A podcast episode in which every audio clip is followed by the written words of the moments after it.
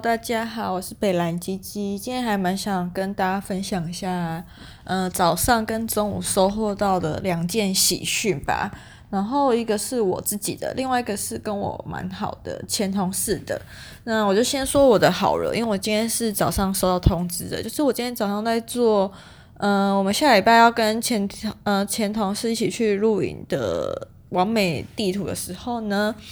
那时候就收到一封通知，就是我，嗯、最近啦，其实以前就一种很想要上陶艺的感觉，但因为大学时候就是抢不到加签啊，每次，嗯、每次去美术系要的时候，老师都会先让给美术系的，然后再就是美术系大三、大四班就是什么设计系来双主修或辅修美术系的人，然后那时候其实也觉得很可惜，就是一直很想上，但都抢不到加签，那也没有办法，教室就真的很小，然后。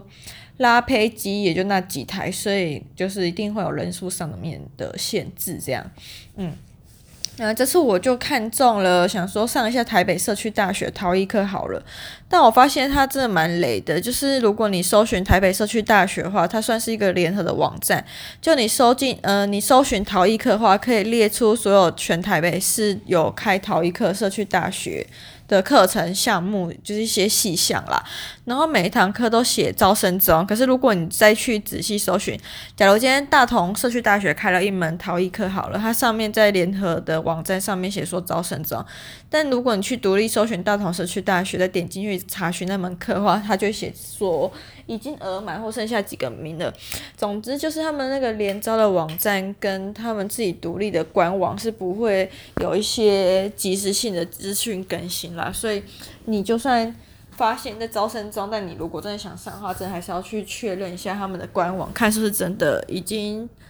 就是还在招生中，还是已经额满这样子。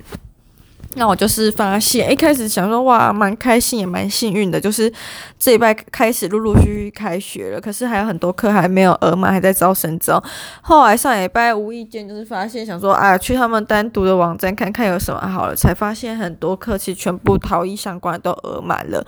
那那时候就有开始搜寻一些台北市，嗯，自己在外面独立的那种手工艺教室。那种独立陶艺教室的相关课程，但它的单价就相对会变高。那个社区大学通常就是三千块，可是你加了一些什么烧烤的费用啊，然后一些材料费、里里扣扣，跟一些报名费啊、什么自证费、冷气费之类，加加大概五六千左右吧。嗯，但台北市。那些私人陶艺教室的话，一堂课就是一千块左右。那一样，社区大学是上二点二到二点五个小时，然后那种外面的陶艺教室也是上二到二点五个小时。可是外面陶艺教室就是换算下来时薪就比较高，所以那时候我就犹豫了一下，因为如果你是上，他们通常都有分，就是我看人研究过之后，就是给以后想要上陶艺课的人参考啦。总之，他们就是有分四堂课跟八堂课，然后限制你在一个月跟六十天内上完，这样大概大概是这样的，嗯，基本费都是差不多这样。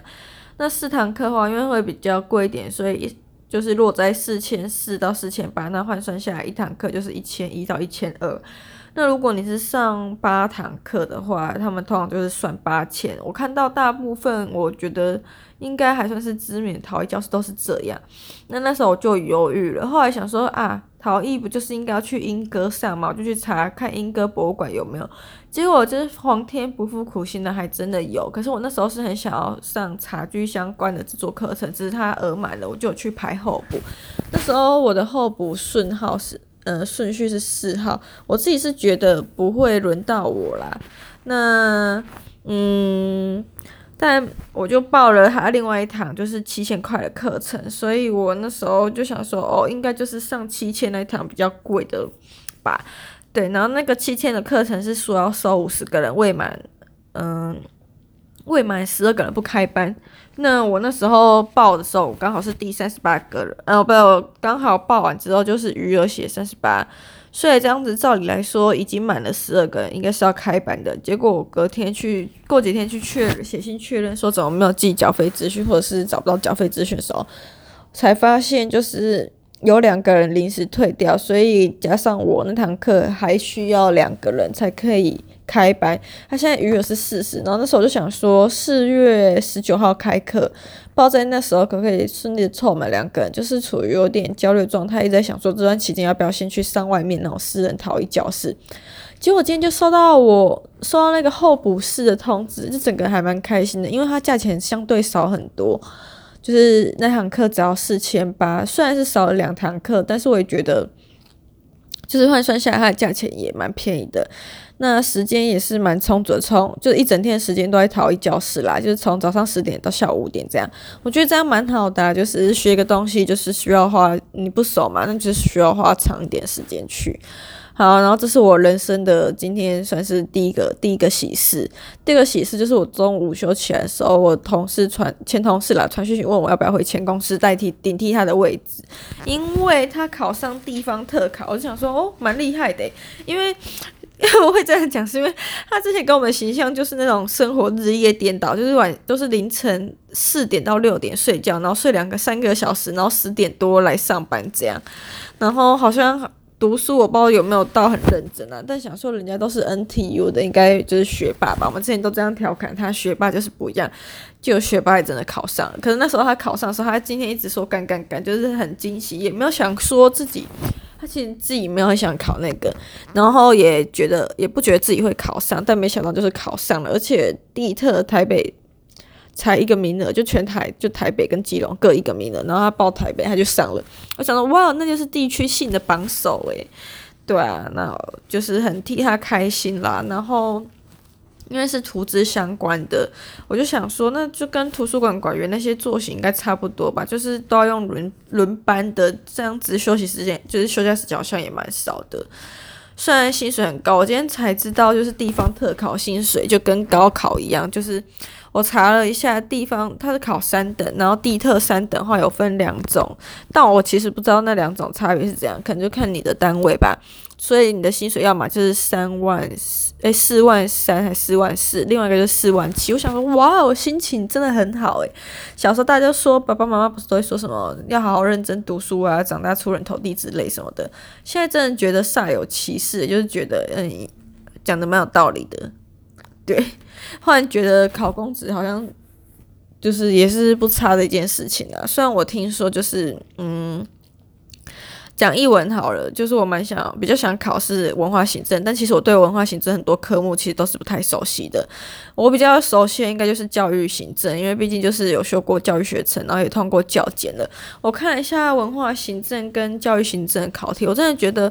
教育行政的考题超级适合，超级有利于师大人的，因为你只要有修过教育学程，然后把它好好的修完的话，那些必选修几乎都是那种教育行真会考到的东西，而且。我看一下考古题，我发现很多东西我都看过，也知道它大概的意思。如果我读一下书的话，我觉得如果认真讲要上，应该是算是有把握的啦。只是统计方面没有到很熟，然后我之前有修过教育评量，就是会讲到一些统计，但我不知道教育行政，我不确定教育行政的统计会考到多难。但我那时候看到信效度的时候，想说哦，这我以前修过，就刚好知道，因为那时候修教育评量老师就是比较专长在统计方面，然后期中考跟期末考的时候也都会考一些很像数学的东西。我记得我那时候约分约错，他还会用红笔纠正我，诶，这有个好笑的啦，对啊。不知道为什么会扯到这边，但如果要论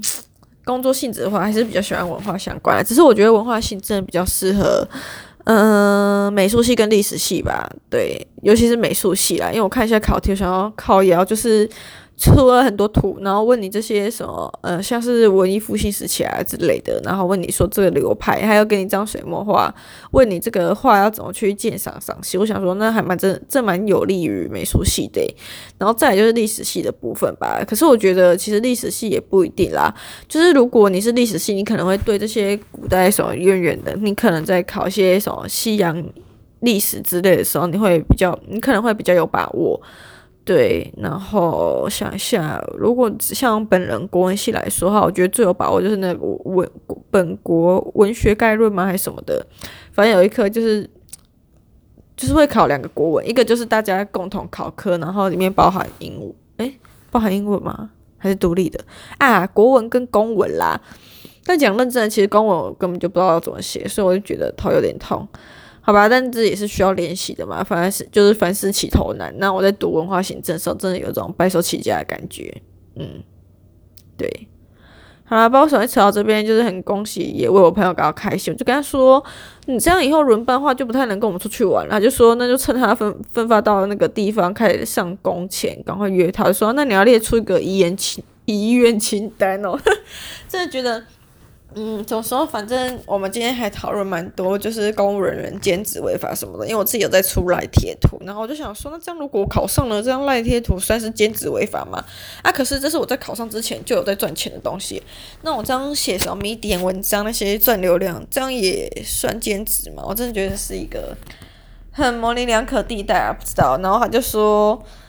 反正我跟他说，就是如果你真的很想，你之后考上，然后做的不开心，你已经考上了，然后做的不开心，想要离职的话，你就可以离职前来检查看看，看到底违法的计算还有衡量标准在哪里。